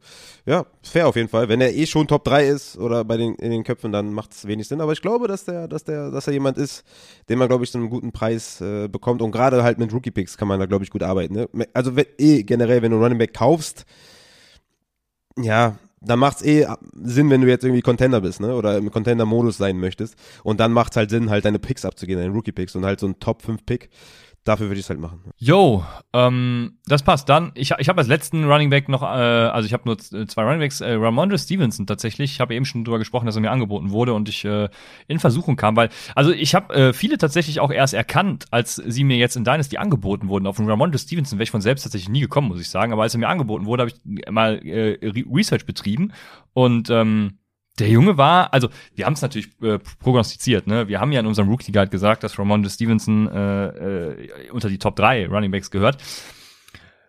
Er ist halt Running Back 1 nach PFF Grades. Also er war der äh, beste Running Back nach PFF Grades, der beste Running Back der NFL. Seine Rushing Yards over Expectation sind zum Beispiel besser als bei Harris. Und ähm, das Problem, was ich habe, ist, dass das über die Karriere gesehen äh, ein ähnlicher Verlauf zu Harris ist. Also Harris hatte letztes Jahr auch äh, ganz gutes Set. Der war doch davor, dass er, glaube ich, PFF Running Back 1. Ja. ja, genau, stimmt, stimmt. Und ähm, genau, deshalb ist es natürlich ein bisschen risikobehaftet. Also ich habe eben schon gesagt, ne, Ramondre Stevenson, also so ein Second Rounder äh, würde ich abgeben. Ähm, einfach hoffen darauf, dass er Leadback ist und äh, sich so beweist, dass er auch noch einen Anschlussvertrag woanders als Leadback kriegt. Ähm, wir werden sehen. Aber selbst in New England könnte das ja schon passieren. Und äh, einfach mal, einfach mal machen. Ähm, alles andere als irgendwie mit Second oder so wäre mir dann zu viel. Aber äh, äh, ich würde sogar versuchen, ihn natürlich noch für weniger zu kriegen. Das ist ganz klar. Also bei Low natürlich. Und ähm, dementsprechend, ja, Ramondo Stevenson. Ich glaube, dass Damien Harris weiterhin Leadback sein wird und ich glaube, dass Stevenson da keine Chance hat und vielleicht hat er eine Chance, eher Richtung 50-50 mehr zu kommen, als eine Chance, das, das Backfield tatsächlich zu übernehmen. Fair könnte sein, aber ich glaube, dass Damien Harris weiterhin klarer Leadback sein wird. Und das, das Doofe bei Stevenson ist auch, dass er kein Receiving-Element mitbringt, zumindest diese Saison nicht mitgebracht hat. Seine höchste Target-Rate war 5, 5 Targets in Woche 10. Äh, Sonst war er immer bei 3, 2, 2, 1, 1, 1, 2. Also bringt er das Element nicht mit. New England jetzt äh, OC Change, ne? McDaniel soll ja zu den Raiders gehen. Ja, wenn er, sagen wir mal, dieses Element vom Receiving drin hätte, dann könnte ich mir vorstellen, dass er vielleicht auch was so Snap-Share-Zahlen und so, vielleicht Damien Harris überholen könnte, wegen Two-Minute-Drill und sowas. Aber ich glaube, ich, ich, ich sehe da wenig Chancen, dass er an, an äh, Damien Harris vorbeikommt. Ich habe jetzt Nummer zwei im Gepäck. Ähm, einmal David Montgomery, einmal Josh Jacobs, meine Running Back 15 und 16. Ich hatte die jetzt hier schon mehrfach genannt, ne, in einem Package mit McLaurin und DJ Moore und sowas. Ähm, beide sind jetzt nicht die ultra sexy Running Backs, ne, aber mein, beide halt mit Master Opportunity. Ähm, und das wird sich wahrscheinlich auch so stark nicht ändern 2022. Monty's Opportunity Stats von 2021 laut Player, Pro, Player Profiler. Snap Running Back 2, Opportunity Share Running Back 4, Carries Running Back 9, Weighted Opportunity Running Back 11 und Red Zone Touches Running Back 5 von allen Running Backs. Und sein Target Share war bei 12,1%, Running Back 13 unter allen Running Backs. Also das ist sehr, sehr gut und ich glaube, dass der einfach einen sehr, sehr hohen Floor hat als Running Back 2 und dass der einfach in diese Running Back 17, 18 Region gehört. Und ich glaube, dass viele das eventuell immer noch verwechseln mit diesem Opportunity, dass er nur über die Opportunity kommt. Aber er hat einfach einen großen Schritt gemacht, äh, was so seine Catchrate und sowas angeht. Deswegen Montgomery ist der eine und Jacobs ist der andere. Ähm, der hatte auch eine sehr, sehr gute Opportunity, hatte Snapshare, war er Running Back 14, Opportunity Share, Running Back 10, Carries, Running Back 11, Targets, Running Back 9, Bestleistung, also Career-Bestleistung mit 64 Targets.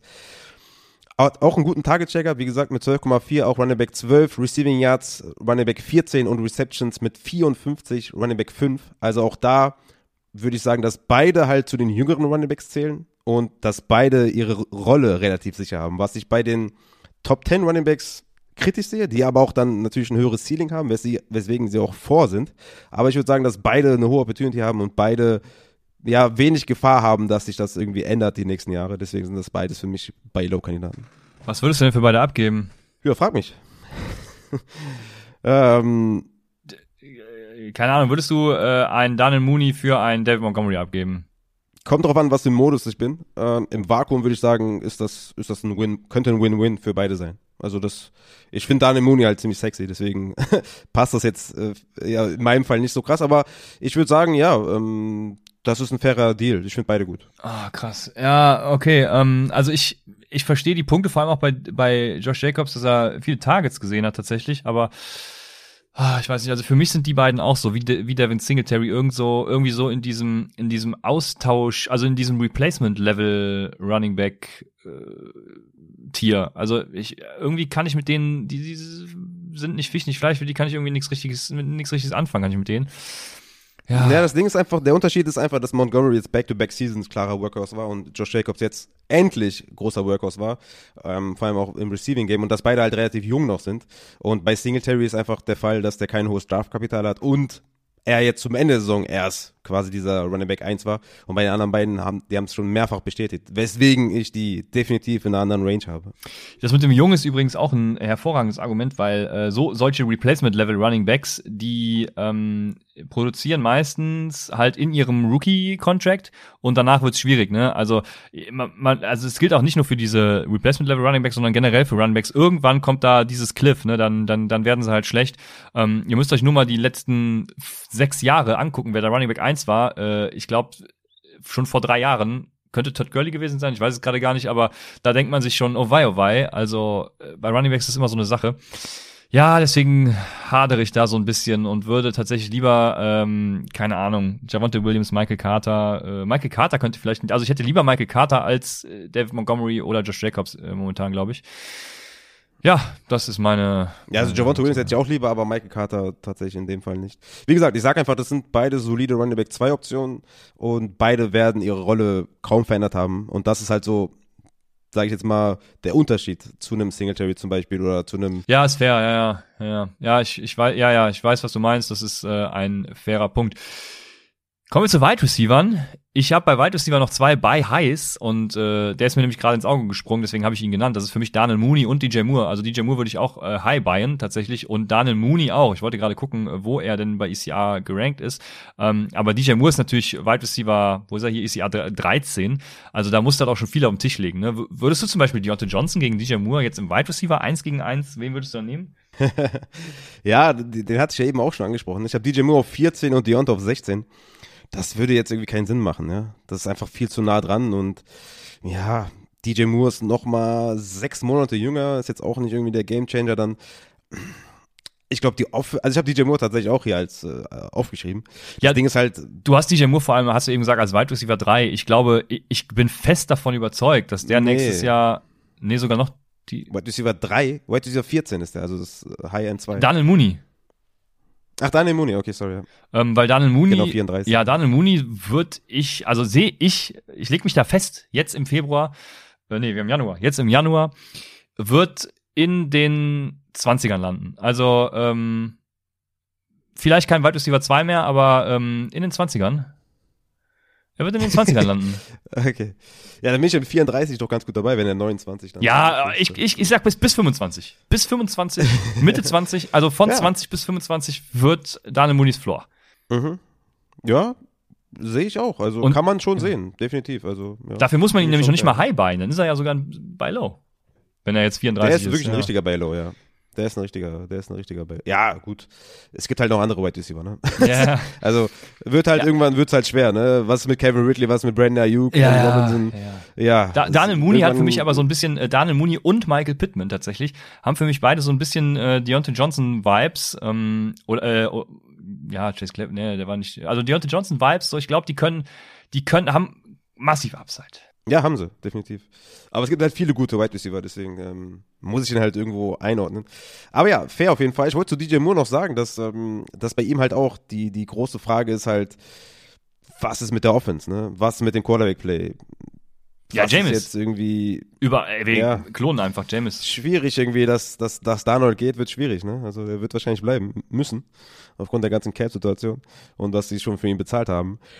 Ja, im Zweifel sagen wir einfach mal ungewisses Quarterback-Play und halt unsexy OC-Signing mit Ben McAdoo, was auf jeden Fall mal unsexy ist. ich spreche da aus Erfahrung.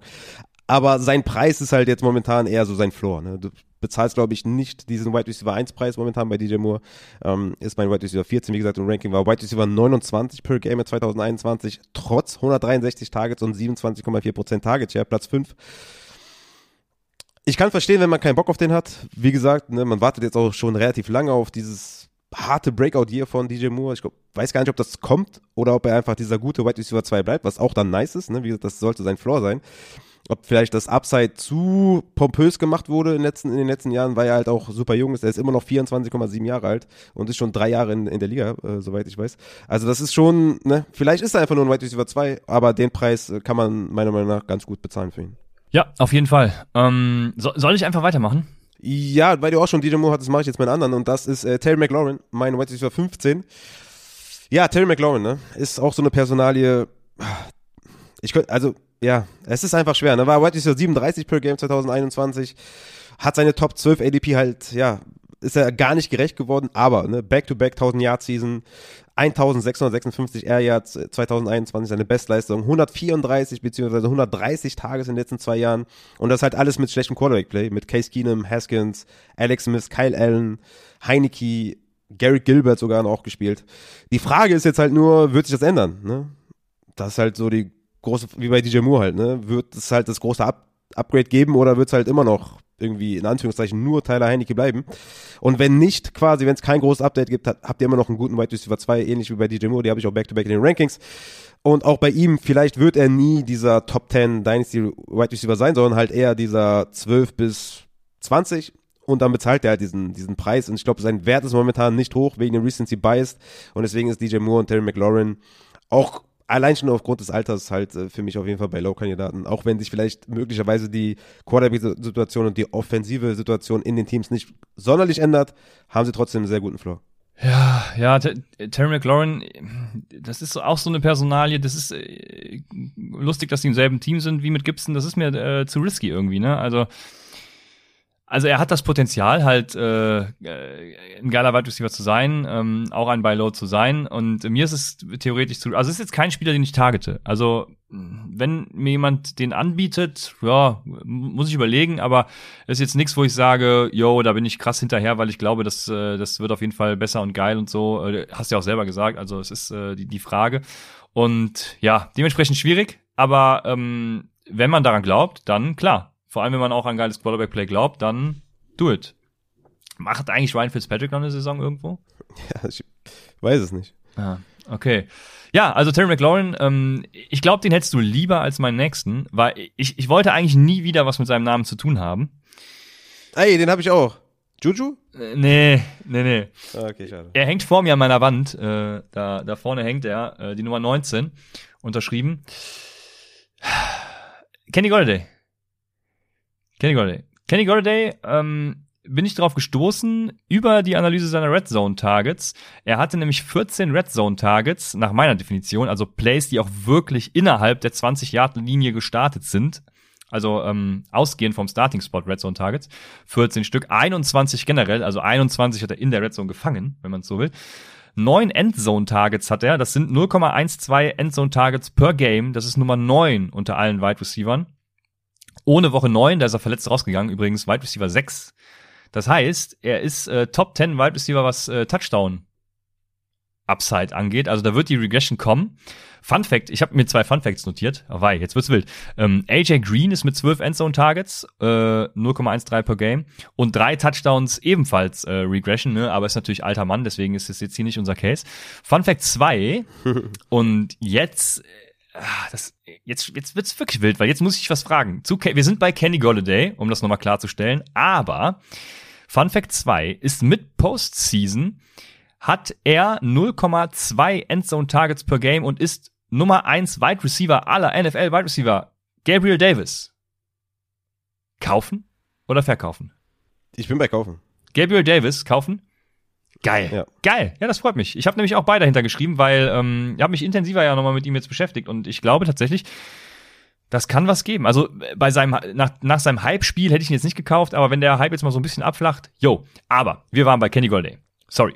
Kenny Golladay hat einen 33-prozentigen Air Yard Share mit 1055 Air Yards in Woche 14, 15, 16, 17, also die letzten vier Spiele sogar 42 Prozent. Sein Whopper ist in den letzten vier Wochen auf 0,62 hoch. Das ist Wide Receiver 2 Material. Also Kenny Golladay ähm, im Moment wahrscheinlich irgendwo als Wide Receiver 3, 4, wenn ich das äh, richtig geguckt habe letztens. Äh, muss das jetzt hier nochmal suchen, weil er irgendwo unter als Wide Receiver 53, ja, er, er fällt sogar wöchentlich. Hat sieben Spots ist er gefallen die letzte Woche. Gib ihn mir. Ja, ich habe ihn auf 44, ja, also ich bin da, bin da drüber. Ich habe Gary Davis auf 38 übrigens. ja, auf 44 ist hier ECR-wise Rondell Moore. Hättest du lieber Rondell Moore oder Kenny Golday? Nee, nee, nee, nee, nee. Auf jeden Fall Golday. Ähm, aber das war, glaube ich, auch meine Discord-DM-Frage, ob Gary Davis oder Kenny Golday. habe ich ja zu Gary Davis geraten und dann hat er, glaube ich, just in dem Moment oder an dem Tag äh, sein, sein Spiel da, wo er die vier Touchdowns gefangen hat. Äh, ja, Kenny Golladay, ne? Das Ding ist halt, ich bin ja Giants-Fan. Und ja, du siehst ihn noch schlechter. Also deine 44 sind quasi die 34 des äh, kleinen Nicht-Giants-Mannes. Äh, ja. Ja, des, des Lores auf jeden Fall, ja. Es, ja. Ich meine, er hatte Spiele, wo er wirklich auch Targets gesehen hat, ne? Also von Woche 14 bis 16 hatte er 24 Targets, aber hat gar nichts damit gemacht, ne? Hatte zwei Catches, drei Catches, drei Catches. Also ich sag, der ist einfach nicht, also Danny Jones braucht einen Separator und keinen Possession Guy. Und das ist Kenny Golladay, ist halt kein Separator. Und Denkst du, Daniel Jones ist nächstes Jahr Starting Quarterback? Nächstes Jahr wahrscheinlich also, noch, ja. Ja, ja, 2022, ja, ja. Ja, ich denke schon, ja. Mhm. Ich denke, ja, also die, die, die haben es auch mehrfach, also der neue GM hat es auch mehrfach gesagt. Natürlich sollte man sich die Option freilassen, im Draft vielleicht hochzugehen mit seinen, mit den schönen Picks, die wir haben. Aber die Frage ist natürlich, ist da ein Quarterback, wo man sagt, ey, der hat Upside für Top 5 oder was, dann sollte man das machen. Aber ich denke, sie werden erstmal mit Danny Jones reingehen, ihm ein paar O-Liner dazu stellen, zu dem einen, den wir haben. Und dann, ja, weißt du, mit verbesserter O-Line, mit, mit, mit, ich, ja, mit, ich meine, klar, ne, Brian Double ist natürlich eine geile, geile Verstärkung jetzt hier auf der Head-Coaching-Position. Aber ich habe wenig Hoffnung bei Kenny Golder, ehrlich gesagt. Also klar, null Touchdowns, das wird er wahrscheinlich nicht nochmal hinlegen. Ja, ich sehe schon, dass er da seine fünf, sechs, sieben Touchdowns vielleicht fangen kann. aber ich glaube, dass das Ding ist halt durch mit Top 12 sowieso, mit Top 24. Ich glaube, das Ding ist durch. Also ich glaube, der ist ein Wide Receiver 3 mit Upside. Aber ja, er ist auch schon 28 Jahre alt, das heißt schon, ja. Also, ne, wie gesagt, vor zwei Jahren war der mal ein Top 5 Dynasty Wide Receiver, aber es sind halt schon zwei Jahre vergangen, Leistung war nicht da, Giants ist kein guter Fit. Spannend. Ich hätte zum Beispiel einen Kadarius Tony lieber als einen Kenny Golday. Okay. Ja, geil, dann kann ich Kenny Golday ja wieder alleine hypen, diese Offseason, das, äh, das wird ein Spaß. Ja, ich denke schon, ja. Also ich bin da ganz klar bei Tony. Einfach weil der Spielertyp besser passt zu Daniel Jones. Das ist natürlich da auch die Frage, wie lange wird es Daniel Jones noch geben. Aber die, die Chemie ist auf jeden Fall nicht gut. Ne? Vielleicht verbessert sie sich noch in der Offseason, kann sein, aber ich habe zu viele Spiele gesehen von den Giants und das hat mir gar nicht gefallen. Also ich habe jetzt noch Juju, ist mein White Receiver 39, ne? einfach weil er 25 Jahre alt ist, wird Free Agent wir wissen zu diesem Zeitpunkt, was er ist. Er ist halt ein Big Slot Guy, äh, Possession Guy, der einen guten Floor hat, meiner Meinung nach zum absoluten Schnäppchenpreis, weil wir letzte Offseason gesehen haben, dass er einen Markt hat. Ja, die Chiefs wollten ihn haben, die Ravens wollten ihn haben. Und ich denke, dass der wieder viel Interesse wecken wird. Vielleicht auch wieder bei den Chiefs, wer weiß, die brauchen ja immer noch äh, Wide Receiver Hilfe. Also deswegen, ich glaube, Juju kriegst du jetzt zu einem guten Preis und der bringt viel mehr mit, als der momentan irgendwie hat. Also ich habe zum Beispiel den 1.09 in unserer Home Dynasty abgegeben. Da dachte ich aber noch, dass der Pick vielleicht ein bisschen äh, höher sein wird. Das war nämlich dein Pick, aber du hast dann letztendlich nur auf 1.09 abgeschlossen. Ich dachte, vielleicht ist das so ein ne, 1.11er, 1.12er vielleicht. Aber 1.9 äh, habe ich abgegeben und fühle mich damit immer noch gut. Vielleicht habe ich ein bisschen überbezahlt, aber ich glaube, die Free Agent-Situation bei Juju wird sich, äh, ja, wird positiv sein und deswegen glaube ich, kriegst du da einen sehr, sehr jungen Wide Receiver, den du für einen guten Floor immer mal reinflexen kannst und der, je nachdem, wo er landet, dann tatsächlich auch Upside mitbringt. Ich bin Vierter geworden. Geil. So gut hatte ich mich gar nicht in Erinnerung. Also ja, ich habe ja letzte, vorletzte Saison habe ich gesagt, ich äh, muss in den Rebuild gehen und keiner wollte mir was abkaufen, deswegen bin ich äh, schlecht gewesen. Aber gut, ähm, Juju, ja, also äh, er ist ein guter Wide Receiver und kann performen, je nachdem, wo er landet. Also er wurde ja mal als der Top 10 Wide Receiver gehypt, ne? Dementsprechend ähm, hat er Talent. Spannend. Ist eine spannende Personalie. Also ist jetzt auch nichts, was ich richtig krass sexy finde, aber äh, ja, also sollte man mal anklopfen und fragen, was derjenige will, weil äh, je nachdem, was er will, wird sexy. Deswegen äh, gehe ich das mit. Ja, und äh, spannend. Ja, ich glaube, ja. der hat den, hat den höheren Floor. Wenn man jetzt zum Beispiel Golladay und Juju nimmt, hat Golladay viel, viel mehr Upside. Aber Juju ist erstens jünger und, und wie gesagt, wir kennen seinen Spot noch nicht. Da muss man ein bisschen antizipieren, dass der Markt halt genauso geil wird wie letztes Jahr. Ne? Ja, da bin ich bei Golladay tatsächlich. Also, ja. Da wäre ich bei ey. Ja, ich finde, die sind fair in einer Range. Ne? Ich habe ja auf 39 äh, Juju und äh, wo hatte ich jetzt Golden auf 45 oder sowas. Also ich glaube, das ist eine faire Range, wenn man wenn man das Alter noch berücksichtigt und sowas, ist das, glaube ich, relativ fair. Ja, ich bin äh, bei Golden und ich habe aber wen anders aus äh, Jujus noch Team und äh, da fasse ich mich kurz. Ist im Endeffekt auch derselbe Case wie Kenny Golladay. Hat 18 Red Zone Targets, 24 generell. Ähm, also wenn man die Targets in die Red Zone, 18 Red Zone Targets von der Red Zone gestartet. 9 Endzone Targets und ähm, kriegt Touchdown Regression. Chase Claypool.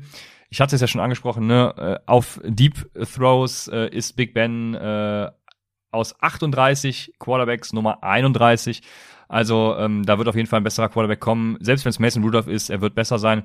Claypool hat 31% Air Yard Share, die letzten Wochen äh, in Pittsburgh sogar angeführt. Ähm, und ja, Quarterback ist da die große Frage, ne? Aber ich würde ihn kaufen, habe ich auch schon seit Wochen gesagt. Deswegen äh, nur noch mal kurz ein paar Stats. Und äh, genau, Chase Claypool. Ja, mein White Receiver 22, also ich, ja, ich bin da, bin da bei dir. Ja.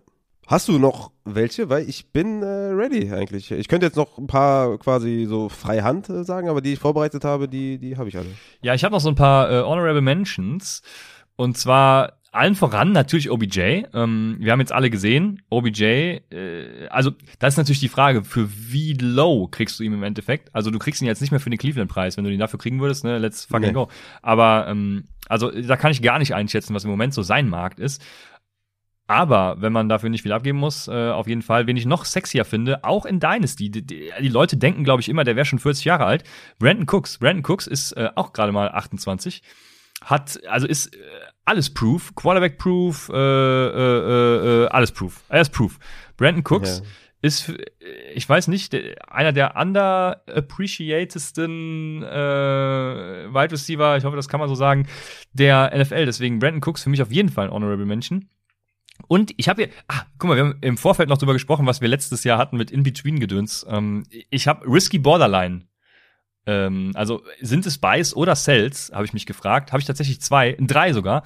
Ähm, Cedric Wilson von Dallas, weil Gallup geht halt, ne? Wenn Gallup geht, ist es geil, ihn zu haben. Gallup an sich habe ich auch, weil äh, ich sehe ihn durchaus in der Position als ähm, mindestens mal Wide Receiver 2 irgendwo durchzustarten, vielleicht sogar als 1B. Wir werden sehen. Und ähm, Amari Cooper ist für mich äh, auch so ein risky Ding. Kaufe ich ihn oder nicht? Ich fand den eh noch nie so sexy, aber ich glaube, Amari Cooper wird entweder gecuttet oder getradet. Und dann wird's halt sexy, je nachdem, wo er landet, ne? Ja, das sind alles Wide Receiver, die ich auch gut finde, ja. Also die in meinen Rankings zumindest äh, in, in dieser Flex-Range sind oder höher. Also ich bin, bin dabei dir, ja. ich finde find die gut. Also ich hätte jetzt nur noch, wie gesagt, Gabriel Davis äh, hat ja auch eben schon angesprochen. Auf jeden Fall, ne, weil John Brown halt ähm, Emmanuel Sanders geht und ja, sowieso keine Rolle mehr gespielt hat und Gabriel Davis da halt die klare zweite Option war. Ja, bin, bin dabei dir mit allen genannten. Josh Palmer, glaube ich, ist auch noch interessant, ne? Wenn Mike Williams gehen sollte, dann wird er auf jeden Fall auch einen Spot haben. Ja, da stelle ich mich schon ja. wieder die Frage, ist es dann Josh Palmer oder Jane Guyton? Ähm, der eine eher so der Allen und der andere eher so der, ja. Schwierig. Ja. Aber ja, Upside ist auf jeden Fall da. Ja, das ist das Ding, ja. Das in den Spielen hat es eigentlich schon relativ, ich will nicht sagen bewiesen, aber hat schon gezeigt, dass er dann die Option wäre in dem Fall. Aber ja, ja, das sind so. Was machst du eigentlich mit so Spielern, die, die, ja, die jetzt so wirklich ihren, ihren, also die jetzt wirklich in, in, in dieser Saison alles verloren haben, was sie irgendwie sich aufgebaut haben an so Smokescreens und sowas. Also Terrace Marshall, LaVisca Chenault. Was, was ist mit solchen Spielern? Sind das, sind die interessant für dich oder sagst du, ey, das, das Ding ist durch? Ich glaube, also Chenault, man hat ja auch gesehen, dass er immer noch ein guter Wide Receiver äh, ist und dementsprechend, je nach Coaching jetzt, würde ich schon sagen, ich glaube nicht, dass es ein Chenault oder ihn abgibt, weil halten ist da einfach die beste Option. Was kriegst du für ihn? Keine Ahnung, Third, Fourth Rounder. Also da kannst du halt auch, äh, pff, bringt dir halt nichts, ne? Aber ja, wenn ich ihn dafür kriege, klar, dann äh, nehme ich ihn. Terrace Marshall, auch schwierig. Es ist ja, für gewöhnlich ist es so, Wide Receiver, die sich äh, nicht zumindest mal so ein bisschen durchsetzen. Also bei Kadarius Tony zum Beispiel, ne, da sage ich, geil, den will ich haben. Aber Terrace Marshall war halt komplett komplett off irgendwie. Der war so die dritte, dritte, also ich habe ja oft schon angeführt, auch in der Season, was es für geile Throws auf ihn hätte geben können, wenn Sam Darnold mal wenigstens ein bisschen gutes Quarterback-Play aufgelegt hätte. Deswegen, ich sehe noch Hoffnung, äh, würde Terrace Marshall dann eben auch. Also du kriegst ihn wahrscheinlich auch für nix. Deswegen auch, ja. Also ich würde eher kaufen als verkaufen. Ja. Ja. Einfach weil du auch nichts bekommst, ne? Ja, ja, ja, genau. Ja, ja. Du, du gibst nichts ab in dem Fall. Ja, ja, genau. Richtig. Ja, ja. Ja. Ja. Ja. Sehr, ja. sehr gut, sehr gut. Ja. Dann, äh, Titans hast du eben schon gesagt. Ich bin das äh, mitgegangen, was du gesagt hast. Und ähm, von daher haben wir nochmal unseren Outlook. Wir, nächste Woche werden wir Second and Third Year Wide Receiver Outlook geben.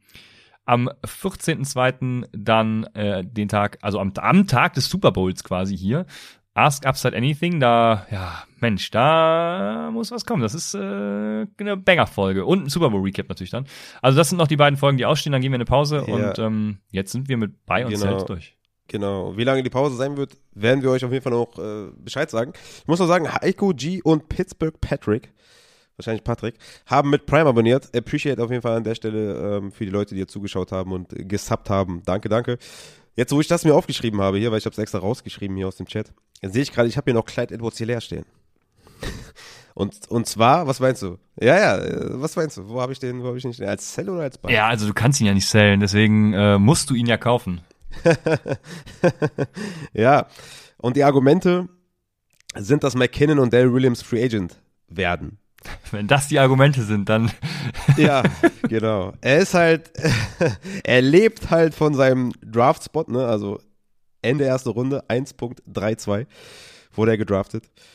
Wie ist die Hoffnung bei Clyde edwards dass er mehr sein kann als ein Low-End Running Back 2?